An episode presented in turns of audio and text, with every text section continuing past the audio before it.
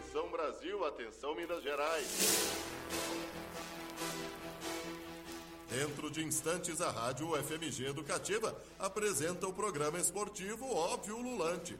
Porque no futebol, nada é tão óbvio assim.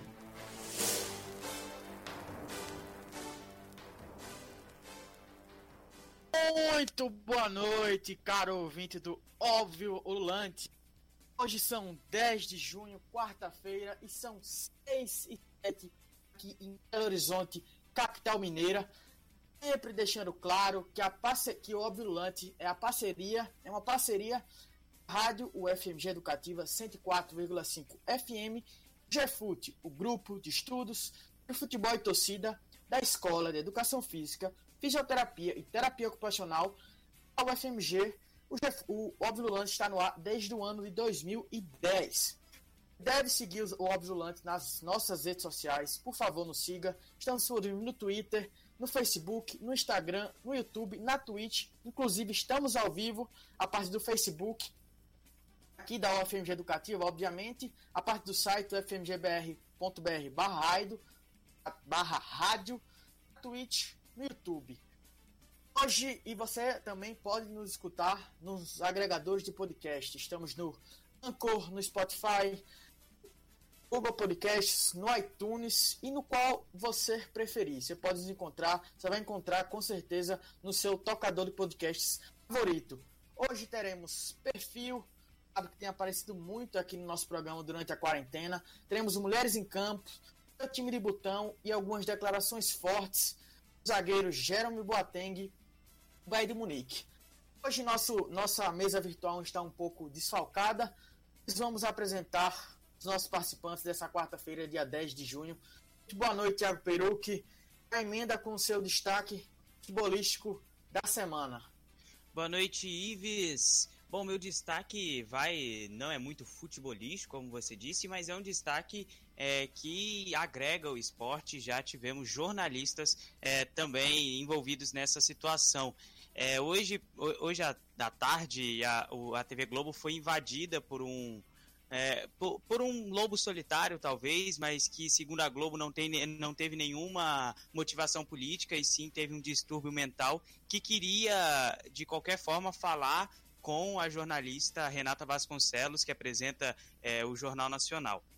E isso me leva né, a refletir aos ataques, a, a, muitos ataques que os jornalistas já sofreram, tanto agora, né, nesse atual governo, mas como em governos passados, mas também levando agora para o lado do futebol, é, muitos jornalistas, por exemplo, a Gabriela Moreira e o Rodrigo Capello, que foram atacados ao divulgar o esquema que o Cruzeiro faz, é, fazia, né, as denúncias de irregularidades nos bastidores do Cruzeiro é, que foi que a gente viu aí, que se espalhou e que levou até a renúncia do, da, da diretoria passada do Cruzeiro.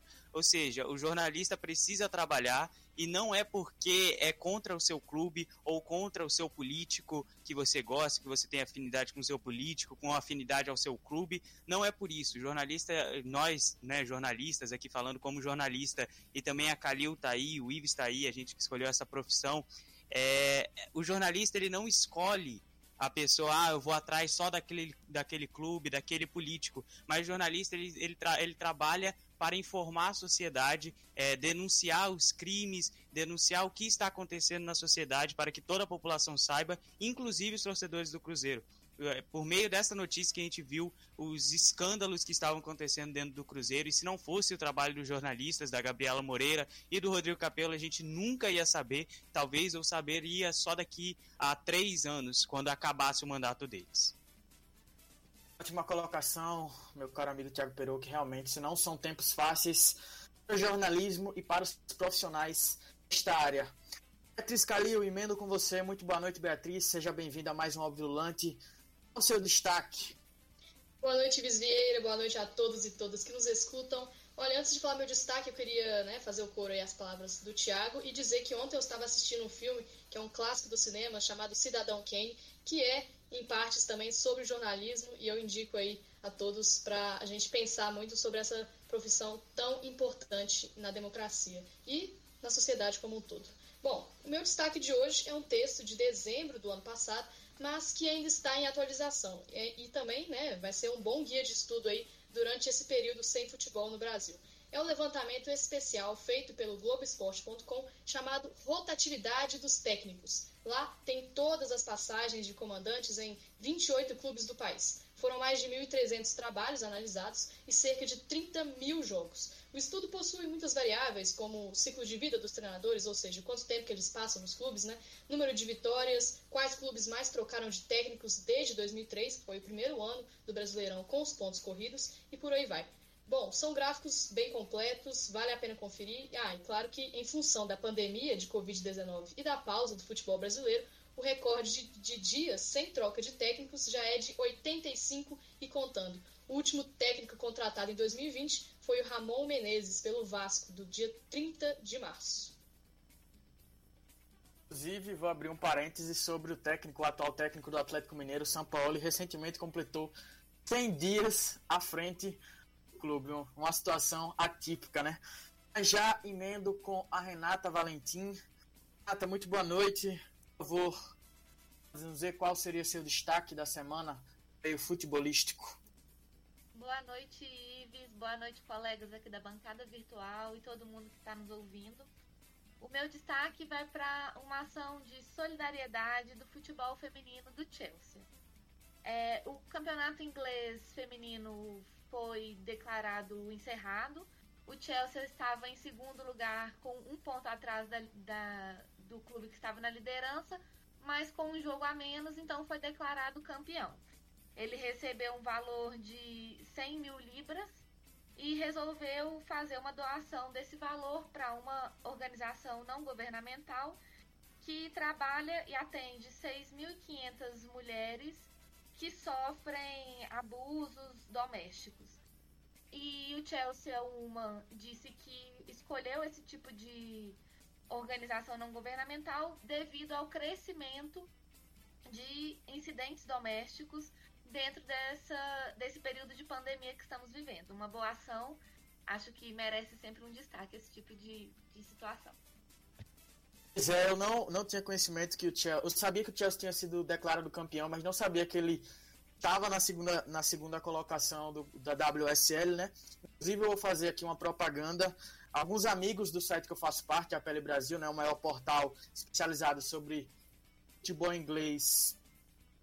A Brasil vai, vai produzir um especial sobre o fim do campeonato. Então, em breve, pode procurar premierleaguebrasil.com.br e vai encontrar um especial sobre o final do campeonato inglês feminino.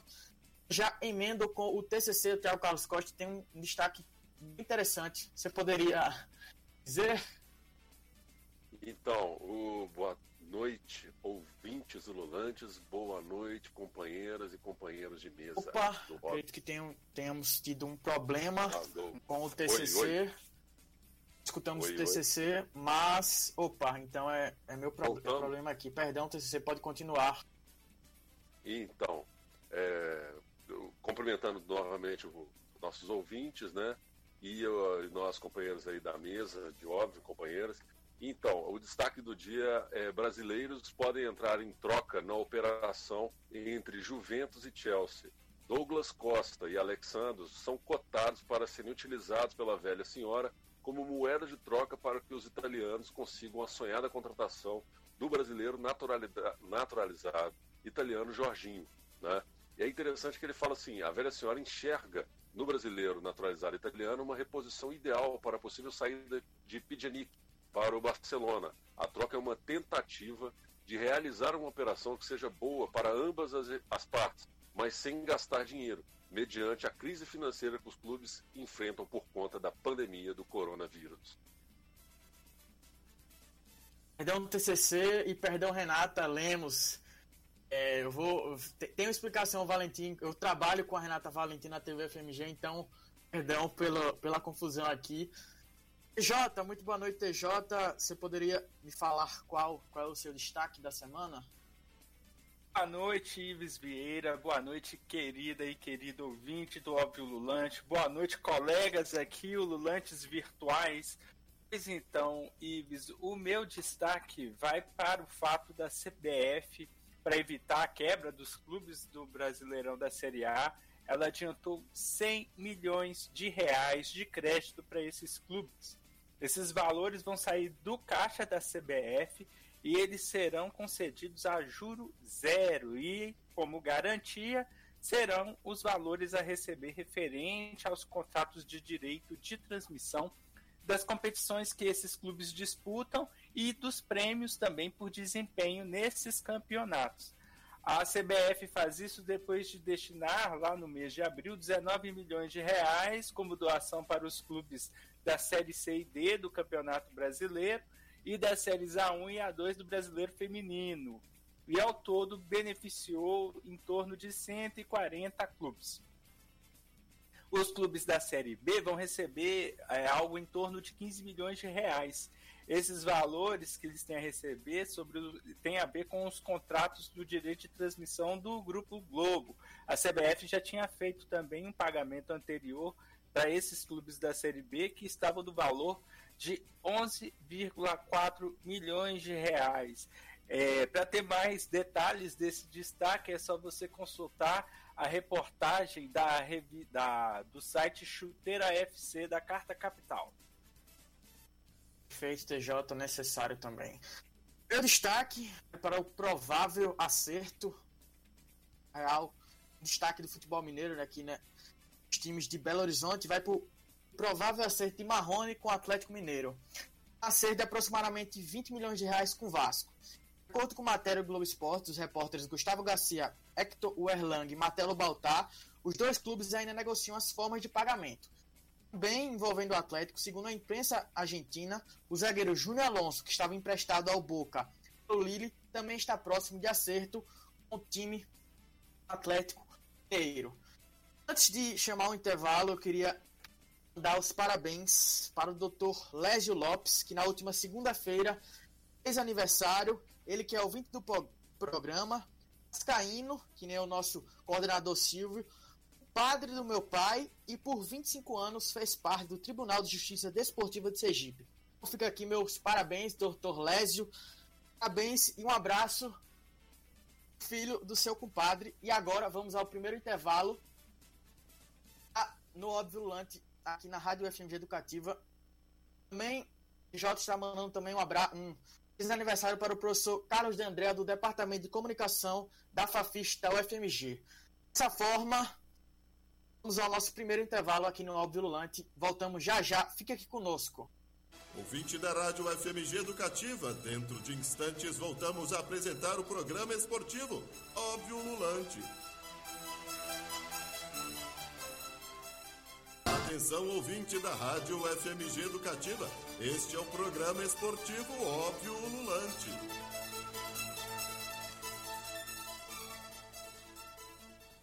Voltamos para o segundo bloco aqui do Óbvio Ululante na Rádio UFMG Educativa, também no Facebook, na Twitch e no YouTube. Estamos com o óbvio de casa, né?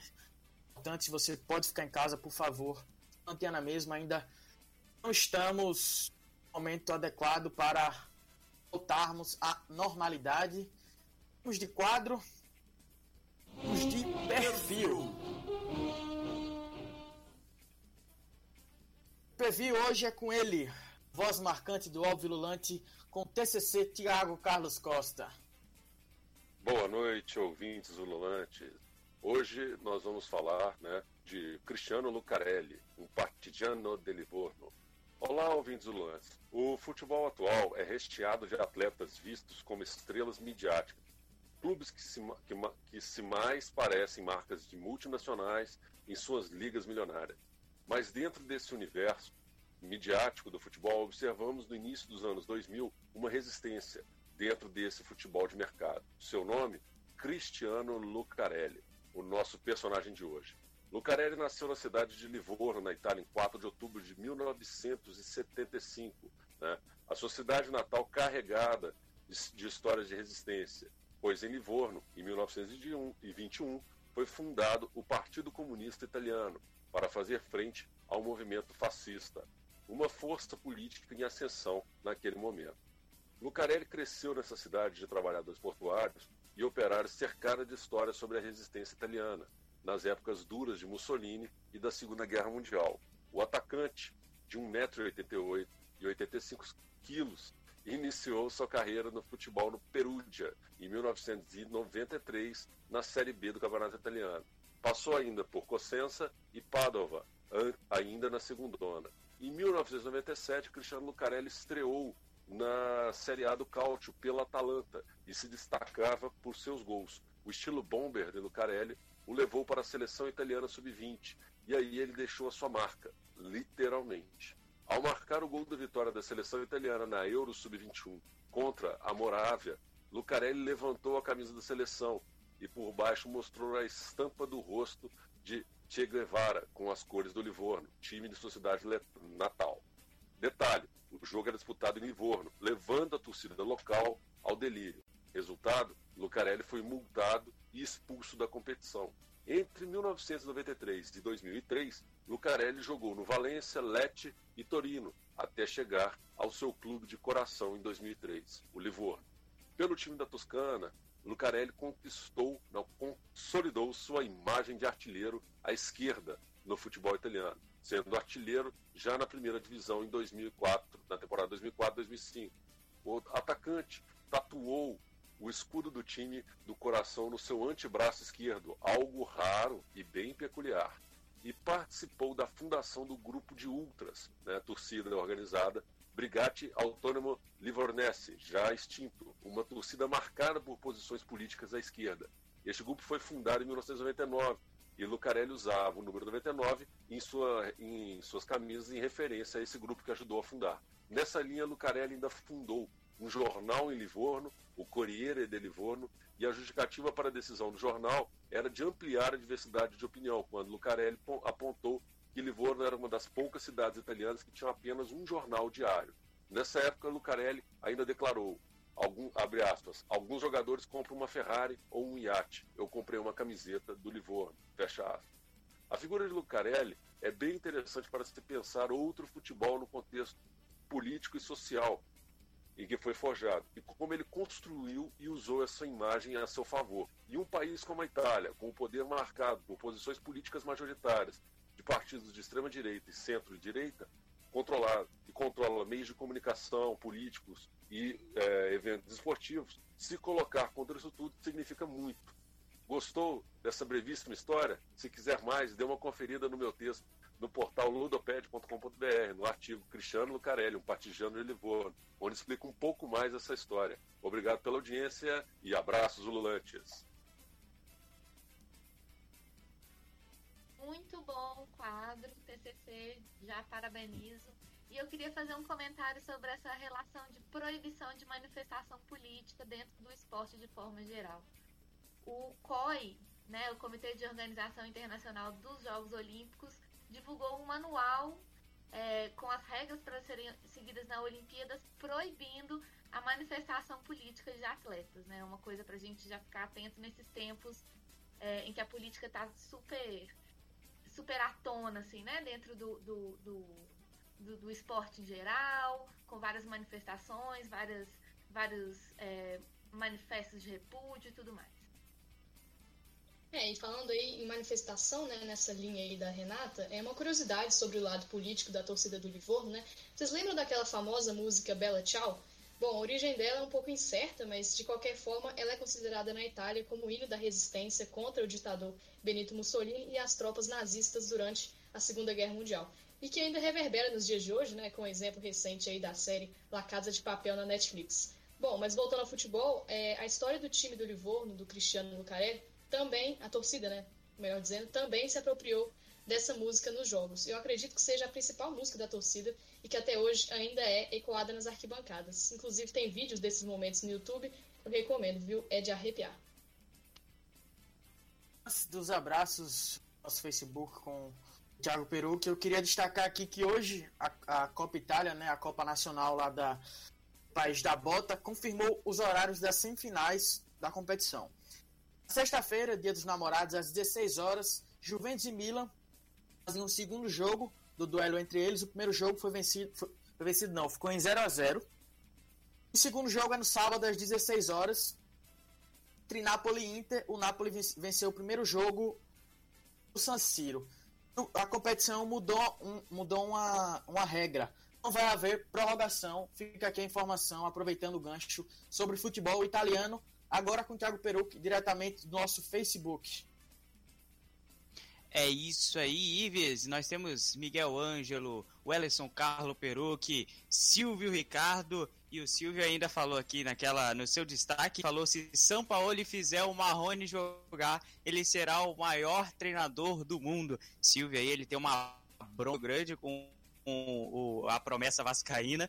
É, e o Hélio Farias falou um destaque, um destaque que foi um, um destaque é, de, de cuidado, né, para a gente tomar atenção é, o cuidado que as pessoas devem tomar no retorno das atividades após a pandemia, que não ter pressa em frequentar ambientes fechados e climatizados. Os sistemas de ar-condicionado central poderão provocar doenças caso não sejam higienizados corretamente, o que pode acontecer bastante se tratando de Brasil e empresários brasileiros. Ives. Pois é. Acho que a gente vai para o segundo intervalo aqui no Obsulante e a gente já volta aqui na UFMG Educativa 4,5. Ouvinte da Rádio FMG Educativa, dentro de instantes voltamos a apresentar o programa esportivo Óbvio Lulante. Atenção, ouvinte da Rádio FMG Educativa, este é o programa esportivo Óbvio Lulante.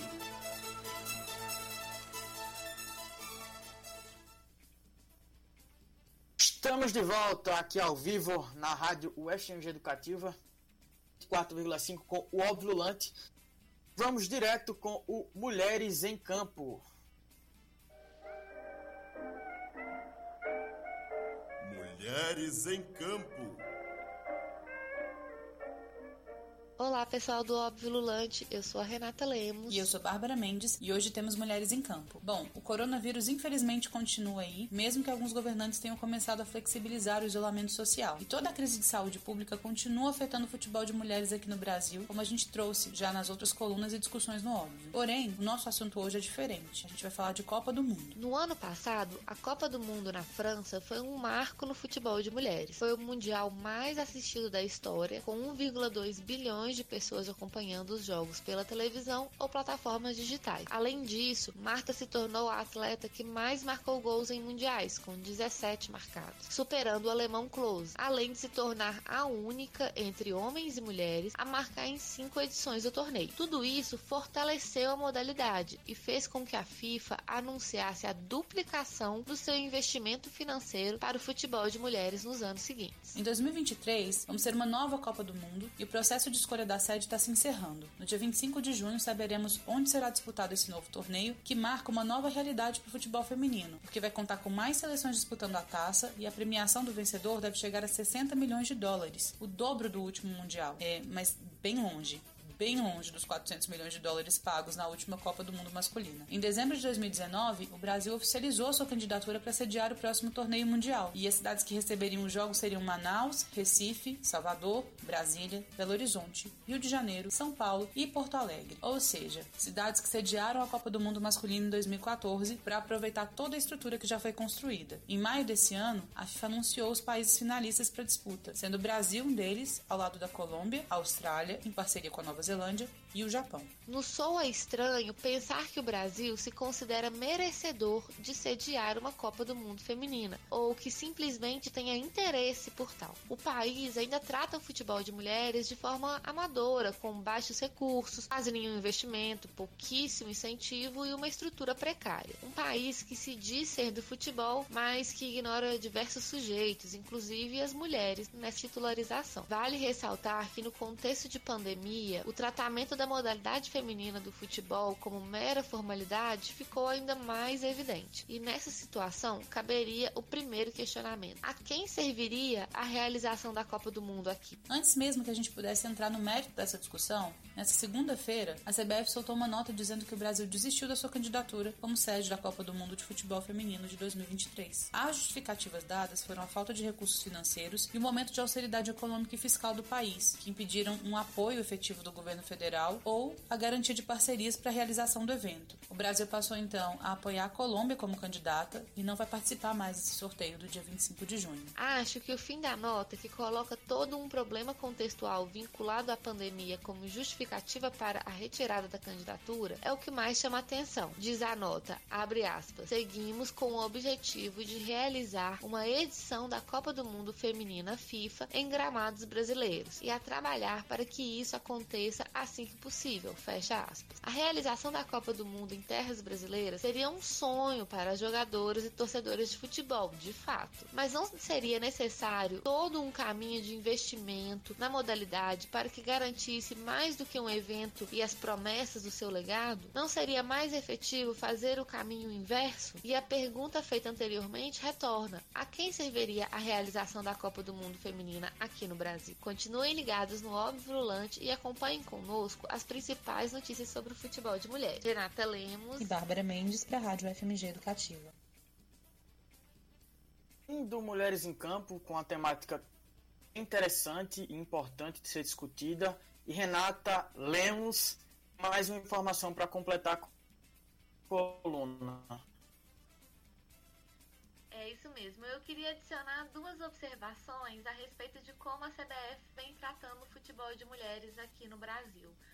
É, no final do ano passado, o, a CBF realizou um evento na FUMEC, aqui em Belo Horizonte, é, pela CBF Social, um evento exclusivo de futebol feminino, que é uma coisa muito rara ainda de se ver. É, ele fe fez discussões acadêmicas e teve também peneiras para atletas, é, trabalhos com, com o pessoal de técnica, tática, medicina, inclusive, e tudo mais. Mas, assim, é, foi um trabalho da CBF social. Isso diz muito sobre como a CBF ainda trata o futebol de mulheres dentro da instituição. E uma outra coisa é que a jornalista Ana Thaís Matos, do Sport TV, deu uma informação um dia que ela foi falar sobre essa candidatura do Brasil para sediar a Copa de 2023 e disse que na comissão de candidatura da, do Brasil para a FIFA não tinha nenhuma mulher dentro dessa comissão. Ela era toda formada por homens. Isso diz muito sobre a representatividade que tem dentro da instituição. Pois é, e além do, do futebol, em outras, outros temas que envolvem mulheres, vemos isso, né? Homens falando para por mulheres. Queria jogar, queria abrir uma discussão aqui, um, um debate sobre vocês são a favor da. Acho que a coluna deu sua opinião, né? Mas eu queria trazer a opinião dos outros, todos os integrantes aqui da mesa virtual. Vocês são a favor da Copa do Mundo Feminina ser disputada aqui no Brasil? Diz que a estrutura o país possui, né? Um, um, uma cidade me chamou a atenção, Manaus, né? Quase não há, quase não é utilizado o estádio de Manaus construído para a Copa do Mundo, inclusive muitos chamam de elefante branco. Mas eu queria jogar aqui para a mesa. Vocês são a favor da realização da Copa do Mundo do Futebol Feminino em 2003 aqui no Brasil? Então, é, eu, eu fico com a pergunta que eu acho interessantíssima, a pontuação que a Renata e, e a Marina colocaram, né? Do tipo, é, a quem serviria essa realização dessa Copa do Mundo aqui no Brasil? É, a gente está falando de uma estrutura né, que, tirando aqui na época, né, na, vai ficar uma Copa do Mundo né, ficaria uma Copa do Mundo localizada de novo aqui na, na, na região sul-sudeste, com um ou outro uh, estádio fora dessa, dessa perspectiva.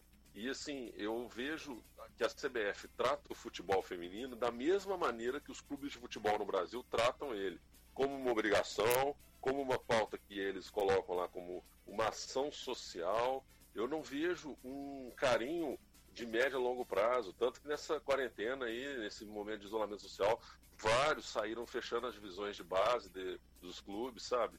É um caminho que eu me lembro bem daquela frase da Marta, que incomodou muito, muita gente, foi teve várias interpretações, quando ela falava que martas e formigas não vão ser para sempre, que precisa renovar um ciclo. E como é que você vai renovar um ciclo se você não aposta na base? acredito que essa Copa do Mundo deveria ter acontecido no ano, nos anos anteriores, entre as Olimpíadas, né? e a Copa do Mundo de 2014, com aquela estrutura fresquinha, toda arrumada. E aí eu acho que seria um baita de um estímulo, porque demanda tem. Né? O que a gente observou na audiência da Copa do Mundo ano passado foi um negócio muito positivo. Mas e aí, qual que é o respeito com esse público, com esse carinho que deveria se ter? Né? Ah, desculpa, a, a matéria foi da Renata e da Bárbara. Desculpa aí, Bárbara.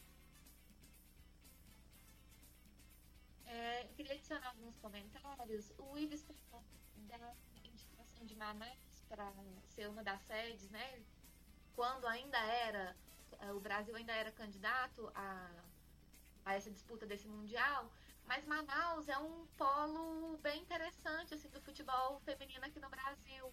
É, a gente vê públicos grandes lá no, no, no, estádio de Manaus e tudo mais. Então é, ele não foge tanto assim de um, de um padrão esperado, não. E uma, um outro comentário que eu queria fazer, já que o TCC tocou no nome da Marta, é, é muito interessante a gente pensar que a Marta despontou é, o futebol feminino teve alguma visibilidade em termos de seleção brasileira, quando a Marta começou a despontar, ganhar é, como melhor do mundo várias vezes. E a gente não aproveitou essa onda, né, para desenvolver o futebol feminino aqui internamente, não. E aí agora, com ela já em quase fim de carreira, né, vai, vai saber se ela vai ser uma nova formiga, mas assim, já, já com, com possibilidade de começar a pensar em encerrar a carreira, que a gente começa a ter uma obrigatoriedade e as coisas continuam ainda a passos muito lentos. A gente não aproveitou esse gancho de massa despontando, né? O que foi uma pena. Pois é, Renata. E agora eu tenho aqui uma dica ululante de um texto que foi lançado ontem no blog das vibradoras do Portal UOL. Ele chama Há um ano, Copa do Mundo na França quebrava mitos do futebol feminino. Esses mitos estão entre aspas no texto. A Renata Medonça, autora do texto e charada Renata aqui do óbvio, ela destrinchou algumas informações muito falaciosas, sem embasamento, que ainda são ditas por aí, né? Que a gente vê que, por exemplo, ah, o futebol feminino não dá audiência, ninguém liga pro futebol feminino, mulher não sabe jogar futebol, mulher não entende. Então a gente sabe que não é de hoje que nada disso procede, mas a Copa da França, ela foi o exemplo histórico, na minha opinião, mais recente e quem sabe o maior disso, né? Então vale a pena conferir lá no texto do blog das vibradoras. Eu vou de mais uma informação, Ives, antes de passar para o próximo assunto, que é o Conselho de Governadores da FIFA, que eles vão decidir, né, como já dito, no dia 25 de junho, é, quem será, qual será a próxima sede. E segundo o relatório de avaliação das propostas, é, a Nova Zelândia e a Austrália, né, a parceria entre as duas sedes, é, teve uma pontuação média de 4.1 de 5 o Japão 3.9 de 5 também, e a Colômbia ficou lá embaixo com 2.8, ou seja, a favorita é, que desponta aí é, é a dupla Austrália e Nova Zelândia, lá na Oceania, e o Japão bem perto também na pontuação média, e então favorito Austrália e Nova Zelândia. Ótima, ótimas, ótimas informações. Continuando com o futebol feminino, passo a bola para a Beatriz Calil, vai de futebol de botão com um, um uma equipe, uma escalação que marcou época aqui no futebol feminino mineiro. Meu time de botão. Isso mesmo, galera. Vou fazer aqui o quadro que a Marina Matos mandou. Bom, a história do futebol feminino do América não começa em meados dos anos 2010, mas o meu time de botão desta semana lembra a equipe que reinaugurou, digamos assim, o futebol de mulheres entre os notórios clubes da capital. No período que inaugura a série de obrigatoriedades que deram um novo fôlego ao futebol feminino no país, o América antecipou-se e, desde 2015, já tinha o seu time. Pois bem, dentre as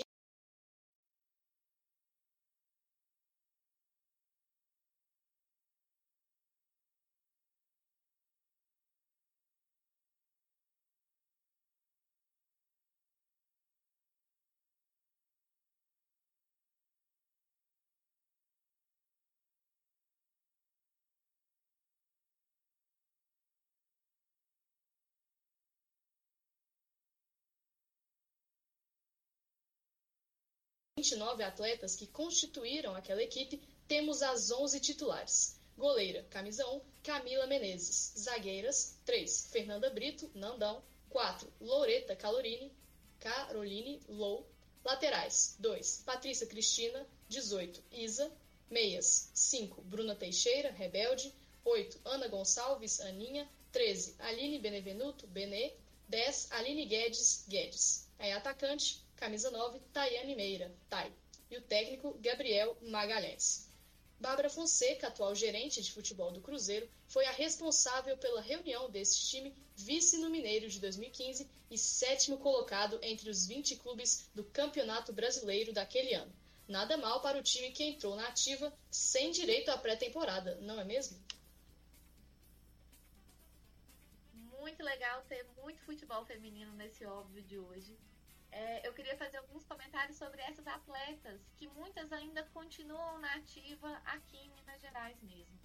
É, vou citar só algumas, a, a goleira Camila, por exemplo, hoje atua pelo Cruzeiro, é, a Nandão e a Tayane estão no América ainda, é, a Patrícia também está no América, a Rebelde e o Guedes estão no Atlético, inclusive elas eram do, do time do Atlético que existia até 2013, se não me engano, saíram com o encerramento do time em 2013, quando o Calil é, decidiu fechar o departamento de futebol feminino. E de, logo depois foram para o América, compuseram esse time de 2015, rodaram por aí, Guedes jogou em Flamengo e tudo mais, e hoje estão de volta compondo, compondo o elenco do, do Atlético. É, muito pesar é que o América, que era o único clube aqui em Belo Horizonte, dos três grandes, que mantinha o futebol feminino, mesmo sem a obrigatoriedade, né, antes mesmo disso, é, teve que fazer a suspensão de contratos, como eu e a Bárbara trouxemos no, no, no coluna Mulheres em Campo da última vez, e está sofrendo aí alguns perrengues por conta da, da pandemia, né? Como, como todo o futebol feminino e masculino e, e várias profissões, inclusive após esse bloco muita discussão, opinião e informação sobre futebol feminino, a gente vai para o último intervalo aqui do Óbvio Lulante e volta já já com a discussão também muito importante. Ouvinte da Rádio FMG Educativa, dentro de instantes voltamos a apresentar o programa esportivo Óbvio Lulante. São ouvinte da Rádio FMG Educativa. Este é o programa esportivo Óbvio Lulante. Voltamos para o último bloco. Óbvio ululante aqui na rádio UFMG Educativa 104,5. Também lembrando que estamos ao vivo no Facebook, na Twitch e no YouTube. Eu já vou puxar a frase, na verdade são frases, vou dar um spoiler aqui, e vai ser gancho para uma discussão muito importante que a gente vai ter aqui nesse último bloco. E a frase do dia. Do dia. É, vou passar a bola para amigo J. Muito bem, Ives, boa noite então aí, queridos e queridas ouvintes. Agora nós vamos para a frase do dia, abre aspas. Nossa opinião é ouvida, temos uma plataforma e alcance, mas acho importante que não ocorra apenas nas redes sociais. Ações como Blackout Tuesday, ação nas redes sociais em que imagens são em pretas são postas para protestar contra o racismo e a violência, são boas mas o que realmente interessa é botar a mão na massa e fazer algo que seja um trabalho com crianças, seja um outro projeto de integração. Todos podem ajudar. Fecha aspas. Essas frases, né, que não foi só uma frase, foram ditas pelo jogador Jerome Boateng do Bayern de Munique em entrevista à Deutsche Welle e reproduzida pelo Chuteiro FC é uma resposta do jogador ao ser questionado se esportistas devem ser ativistas, tendo em vista a repercussão mundial do assassinato de George Floyd nos Estados Unidos e também do movimento Black Lives Matter. O jogador completa ao ser questionado como podem mostrar apoio seus colegas brancos. Nem todo esportista branco que não fala nada neste momento é um racista. Isso é óbvio. Quando vejo vídeo de manifestações, vejo pessoas de todas as cores. Mas claro que é desejável que eles usem sua notoriedade em favor dessa questão. Muitos já fazem isso, mas creio que ainda há um espaço para muito mais. Fecha aspas para Jerome Boateng. Sobre essa, essas frases, o racismo, hoje é, eu vou primeiro vou, vou chamar o Thiago Peru que tem uma, uma notícia interessante sobre essa questão envolvendo um clube da Alemanha que estou vestido com a camisa e eu usei na chamada do programa nas nossas redes sociais lá no Instagram. Vai com você, Thiago Peru. Exatamente, o mais da Alemanha, né? Ele, é, depois é, de um torcedor se desassociar do time por, por ter muitos pretos, o clube rebateu dizendo: não lamentamos. É, a carta apontava que o torcedor não se sentia mais representado, a carta do torcedor, né, é, não se sentia mais representado pelo clube. Apesar de, de criticar a quantidade de jogadores pretos que costumavam jogar no mais, ele que não foi indicado, identificado, perdão, garantia não ser racista, Ives. Agora eu vou passar a bola para o Thiago Carlos Costa, que também tem um comentário sobre a, o, o tema. Oi, oi. Então, é, é, é impressionante a gente estar tá na altura do campeonato e discutindo né, em 2020, discutindo temas como esse. Eu sou muito da dinâmica né, colocada pelo da, da, questão colocada pelo Marcelo Carvalho do Observatório do Racismo no Futebol, quando, essas, quando ele coloca que a questão do racismo precisa ser pautada o tempo inteiro né, e não viver de, digamos assim, de momentos onde acontecem situações nas quais o racismo é tratado. Então, é, digamos assim, é trabalhar com uma ação efetiva para além de uma ação de marketing, né, que os clubes brasileiros então adoram faz uma questão de marketing vazio e o negócio não funciona. Coloca-se lá que o cara é um clube do povo e mete uma camisa a 269 reais. Então, assim, tem essa perspectiva em que eu acredito que, é, enquanto sociedade, né, a gente pensar para o Brasil, no caso, observando né, esse movimento internacional, olhando para o caso brasileiro como uma perspectiva de uma consciência coletiva, de uma consciência social. No caso alemão, ela é mais emblemática ainda, porque ela traz uma perspectiva histórica muito profunda. Né? E quando um, eu me lembro até daquela discussão colocada sobre um jogador cobrar no, no influencer cobrar de um jogador se ele deveria se posicionar ou não. Né? E aí e esse silêncio em determinados casos ele fala muito. Isso foi sobre isso, por exemplo, que o Marcelo comentou e fez um artigo na Folha de São Paulo na semana passada. E eu acho que é nessa linha que a gente precisa ver, né? Como que a gente vai trabalhar essa perspectiva do empoderamento, mas tornar essas questões como pautas permanentes. Bom, é, TCC, e em relação a esse artigo, né, não sei se é o mesmo que você está falando, mas eu estou com aqui do observatório aberto chamado E os brancos com isso? Entenda por que a luta contra o racismo vai muito além dos atletas negros. Nesse texto, né, é uma entrevista com é, a Roberta Pereira Silva, pesquisadora sobre racismo no futebol e mestre em serviço social pela PUC de São Paulo, e também entrevistaram o historiador Ricardo Pinto, pesquisador da Universidade Federal do Rio de Janeiro. Bom, o Ricardo ele teve uma fala que foi bem interessante que eu vou é, trazer aqui para discussão. Ele disse assim: como em geral são brancos que dominam a estrutura, se um jogador negro se posiciona de forma contundente e insiste sobre o tema, em geral, os clubes e dirigentes passam a enxergá-lo como um problema, entre aspas. Se fizermos uma pesquisa rápida sobre os jogadores que se posicionaram abertamente sobre o racismo, iremos verificar que suas carreiras acabaram sendo prejudicadas, entre aspas novamente, ou marcadas apenas por esse fato. Para avançarmos nesse aspecto, precisamos de um movimento conjunto de toda a estrutura esportiva. Não pode ser um tema apenas para o jogador negro. Sobre, é, vou usar o gancho que o TCC utilizou na sua, na sua última fala, sobre a questão do influencer cobrar um posicionamento Neymar especificamente e algum, algum, alguns integrantes do movimento negro criticarem porque dizendo que como é que um branco vai cobrar um posicionamento de um de um negro. Eu queria dizer para vocês e queria falar sobre um, um, vídeo do canal no YouTube do jornalista Bruno Formiga do Esporte Interativo, em que ele fala, assim, vou resumir bem resumidamente, ele fala que, que o jogador que se manifesta é exceção, porque a maioria desses jogadores crescem num ambiente que não fazem com que ele tenha me expressando mal, mas vão pra uma escola. É, me enrolei aqui, mas eu queria, queria levar. Acho que picotou, mas eu, eu queria levar o debate. O que vocês acham? Neymar se posicionar, os jogadores são obrigados a se posicionar, usando como, como gancho esse, essa cobrança de influência em relação ao camisa 10 do Paris Saint-Germain.